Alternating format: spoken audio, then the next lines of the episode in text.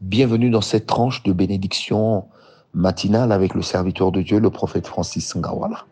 Genèse 21, versets 1 à 4. La Bible dit, L'Éternel se souvint de ce qu'il avait dit à Sarah, et l'Éternel accomplit pour Sarah ce qu'il avait promis. Sarah devint enceinte et elle enfanta un fils à Abraham dans sa vieillesse, au temps fixé dont Dieu lui avait parlé. Abraham donna le nom d'Isaac au fils qui lui, était né, que Sarah lui avait enfanté. Abraham circoncit son fils Isaac, âgé de huit jours, comme Dieu le lui avait ordonné. Au verset 5 que je n'ai pas mis ici, la Bible dit, Abraham était âgé de 100 ans lorsqu'il lui naquit Isaac. Alors quelqu'un me posera la question, mais une fois vous nous avez dit 101 ans, aujourd'hui la Bible parle de 100 ans. Oui, parce que c'est ce que la Bible m'a dit, c'est ce que la Bible a dit que j'ai dit. Ça veut simplement dire, bien aimé, il n'y a pas d'amalgame à faire là-dessus.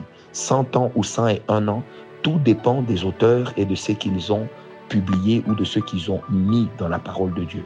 Et ceux qui lisent le savent. Alors adoptons 100 ans, puisque ici c'est très clair. Bien-aimé, l'Éternel se souvint d'Abraham. Abraham est âgé de 100 ans. Abraham est parti depuis la maison de son père. Il a, quitté le territoire, il avait 75 ans. Abraham arrive là, il a, il a promesse de Dieu. Mais Abraham commence à accuser d'un retard. À plusieurs reprises, nous avons vu Abraham dire à Dieu, mais Seigneur, tu as déjà parlé, l'âge avance, pourquoi est-ce que tu ne prendrais pas Eliezer de Damas qui a grandi dans ma maison? Pourquoi est-ce que tu ne prendrais pas ou ne considérerais pas euh, Ismaël qui lui aussi est de toute façon de mon sang Bien-aimé, Dieu a continué à dire à Abraham que Abraham, je te donnerai un enfant par Sarah.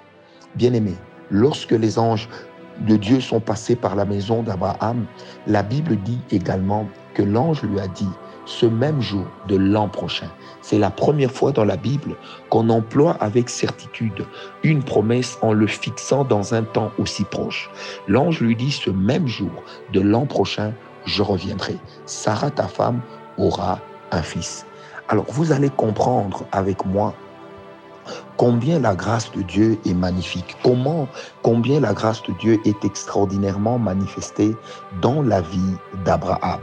Et combien Abraham est heureux d'hériter des promesses combien grandes de la part du Seigneur? Mais il lui a pris du temps. D'où venait ce retard? Pourquoi est-ce qu'il fallait tout ce temps? Bien aimé, ce temps venait du fait que, ce retard, excusez-moi, venait du fait que les fondements, les fondations de la famille d'Abraham étaient déjà des fondations aux allures biaisées, étaient déjà des fondements qui n'étaient pas normaux, c'était des fondations maléfiques, c'était des fondations qui parlaient déjà ou qui relataient la présence d'une malédiction pendante dans la famille d'Abraham.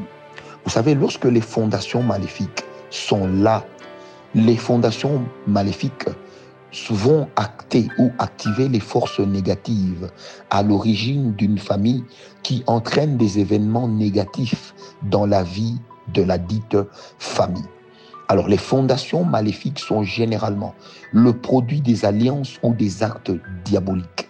Le produit des alliances, ça veut dire que quand un fondement dans la famille est mauvais, ce fondement peut arriver du fait que dans la famille, il existe des hôtels sataniques, il existe des contrats qui ont lié un membre influent de la famille avec le diable et qui a pu vendre dans la famille la vitesse afin d'établir dans la famille un retard.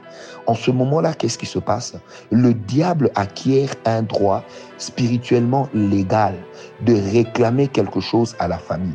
C'est pourquoi vous allez remarquer que dans certaines familles, les gens accouchent en retard, conçoivent en retard, sont bénis en retard, sont guéris en retard, terminent les études en retard, arrêtent de faire pipi au lit en retard, sont épousés en retard, sont remarqués en retard, sont promus en retard. Et vous allez remarquer que des fois, c'est une caractéristique que l'on trouve dans la famille.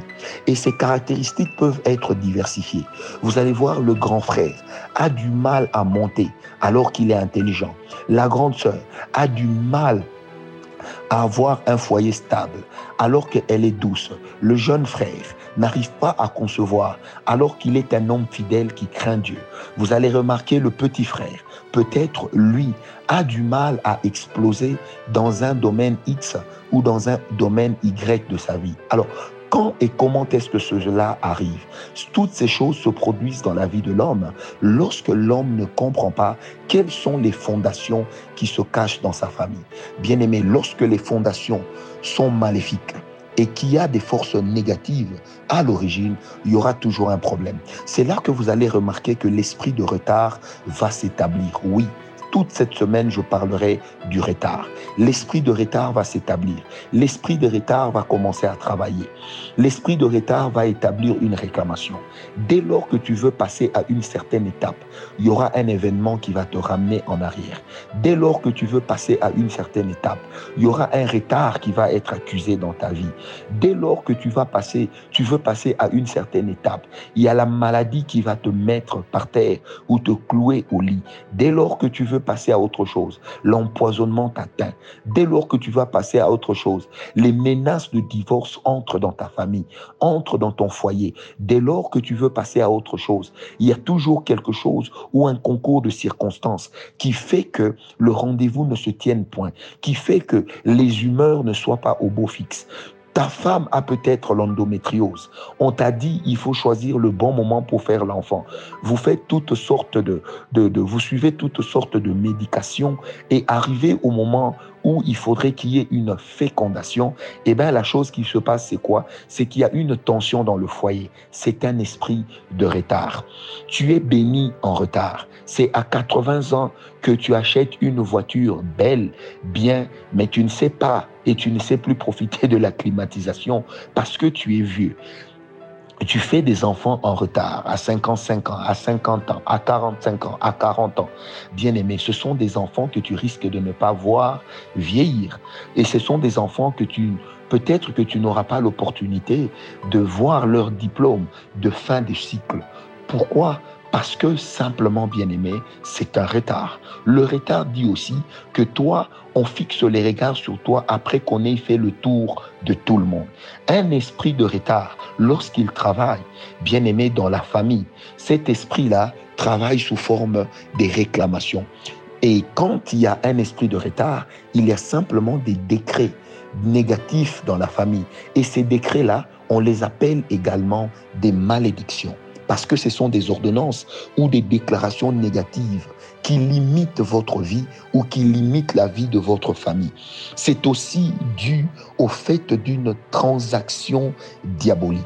Lorsque votre famille a déjà subi des transactions, une personne pour monter, une personne pour régner, une personne pour s'établir dans une position X ou Y, a dû sacrifier ce que les autres membres de la famille étaient, a dû sacrifier l'étoile des autres membres de la famille, il entraînera dans la famille un esprit de retard.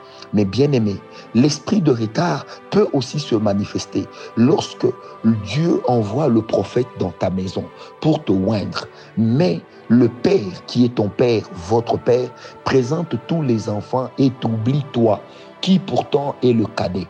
Heureusement que, bien aimé, il y a un Dieu au ciel qui est capable de dire au prophète, attends, celui que j'ai choisi arrive. Bien aimé, quand Dieu se lève pour toi, le retard sera brisé. Lorsque Dieu se lève pour toi, le retard sera consumé.